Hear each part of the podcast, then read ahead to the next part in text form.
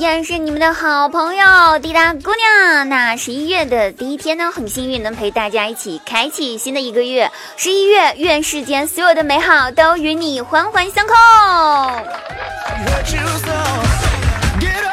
那开心听啦，不开心更要听滴答。滴答姑娘十一月二十日晚上八点正式回归喜马拉雅直播间，开启直播，期待您的到来哦，不见不散。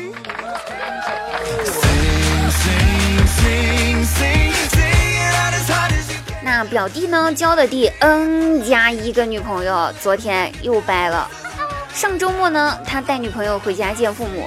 那他女朋友呢，人长得是挺漂亮的，就是这个皮肤吧，有那么一点点黑了啊。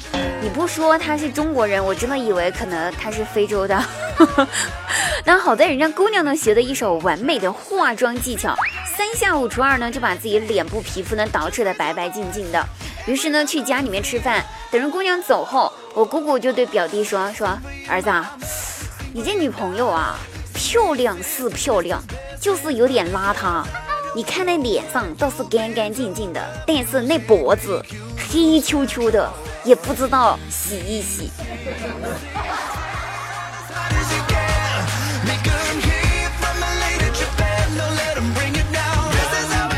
那我大学学弟呢，最近在找工作，因为他自身条件挺不错的，而且又是呃，就是研究生，反正研究课题挺好的哈，他的那个专业挺不错，所以呢就一直挑挑选选，想找一个好一点的公司来就职。这一天呢，他去了一家公司面试，面试官在寻常的问了一些普通问题之后呢，就问他，就说啊，如果公司有急事，你非来不可，但是你女朋友恰巧生病需要人照顾。这个时候你会怎么办呢？那我学弟一听这个问题，二话不说，站起来，伸出手，主动去跟面试官拥抱了一下下，并且说：“谢谢赏识，我一定要在你们公司工作，请一定要收下我。”那面试官顿时就懵了，哎呦呵，我怎么就赏识你了呢？学弟回答说：“你是这个世界上第一个觉得我能找到女朋友的人。”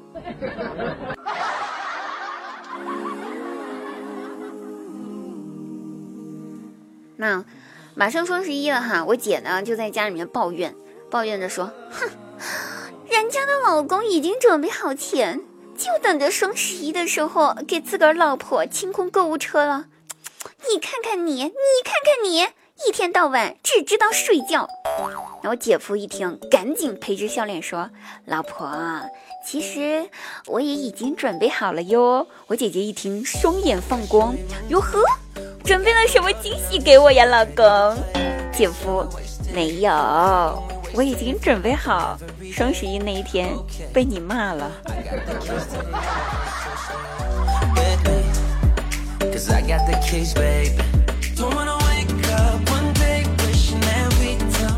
那今天呢，去逛街。在商场门口看到一对情侣在吵架，围观的人真的是里三层外三层啊，颇有明星的那种 架势，我都懵了啊！真心的，我以为是哪个明星在那拍电视剧，但是就普通的素人哈，情侣。之后呢，那情侣呢不知道他们俩是因为什么原因吵起来的，只见那个女的怒气冲冲，一巴掌给那男的扇了过去，男的瞬间懵了，捂着自己左边的脸蛋说：“咦，你。”有能耐啊！有本事你再打一巴掌试试看。那女的听到这威胁，更生气了，扬起手又是一巴掌，给他右边的脸蛋扇了过去。那就在这时候，大家都等着下文呢。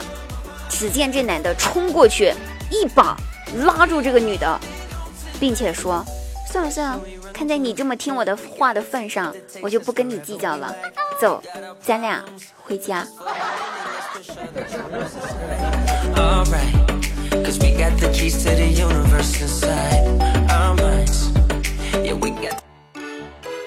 那上期话题呢，我们跟大家讨论一下了。少数民族朋友介绍一下自己的民族特有风俗啊。那在此揭晓一下，家姑娘呢是。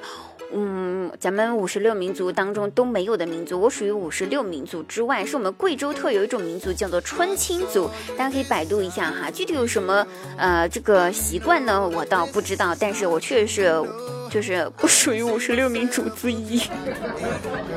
看到我们有位朋友啊，有金银欢，他说我是傣族，一直以为自己的一直就是以自己为少数民族而自豪。让傣族呢就泼水节啊、孔雀舞啦，有机会我一定要去傣族啊，去香格里拉，还有西双版纳走一走，因为那边有那个小泰国之称啊，风景又好，而且呢最重要是那边的风土人情非常的有滋味儿，一定要去体验一下下。那当然了，我们看一下，有位叫拽拽王子，他说希望滴答姑娘可以唱忐忑，这是他的愿望。嗯哦哦哦哎哦哦哦，我怕你听到抽风。好，哎，我看一下，有个朋友在听《青藏高原》，呀说那就是青藏高。好了，到此结束。那大家的这个愿望呢是有点奇奇怪怪的啊，有点乱七八糟的，那我就没有办法给你们一一满足了。今天呢，我们的呃讨论一下话题吧，是这样子的，请大家呢用男朋友、老公还有哥哥这三个词来造个句啊，啊，这个位置可以颠倒啊，一定要用这三个词造个句。再说一遍，男朋友、老公和哥哥这三个词造一个句，要求呢通俗易懂、简单明了。不超过二十个字，那我们期待下一期大家的答案了。我们下期节目再会，拜拜。